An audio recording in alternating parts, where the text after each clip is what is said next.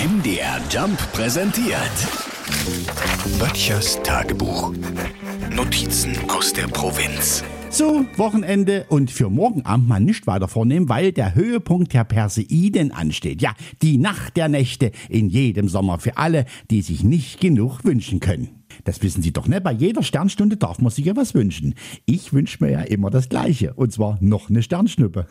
Bis zu 150 von den in der Atmosphäre verglühenden Gesteinsbrocken pro Stunde kann man morgen Abend beobachten. Manche Jahre wusste man schon nicht mal mehr, sind das noch Sternschnuppen oder zündet Maximilian drüben wieder mal ein Feuerwerk, weil er feiert, dass seine Nichte den ersten Zahn bekommen hat, Geburtstag hat oder einfach nur mal pünktlich zu Hause war. Wo der das Zeug immer her hat, es ist unglaublich. Naja, zurück zu den Perseiden. Mittlerweile finden sich immer mehr hier draußen ein, um die zu beobachten.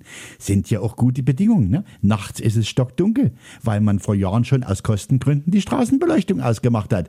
Wenn wir aus der Kneipe kommen, orientieren wir uns am großen Wagen. Ja, apropos, sollten Sie ein blödes Spiel machen wollen, wie bei jeder Sichtung einer Sternschnuppe einen kurzen zu trinken, sind Sie wahrscheinlich morgen Abend nach 10 Minuten Sternhagel voll. Also nicht nachmachen. Wer übrigens nicht so lange wach bleiben möchte, kann auch einfach nachts im Dunkeln aufstehen, sich den kleinen Zeh am Bettpfosten anschlagen und dann die Sterne zählen, die er sieht. Böttchers Tagebuch. MDR Jump macht einfach Spaß.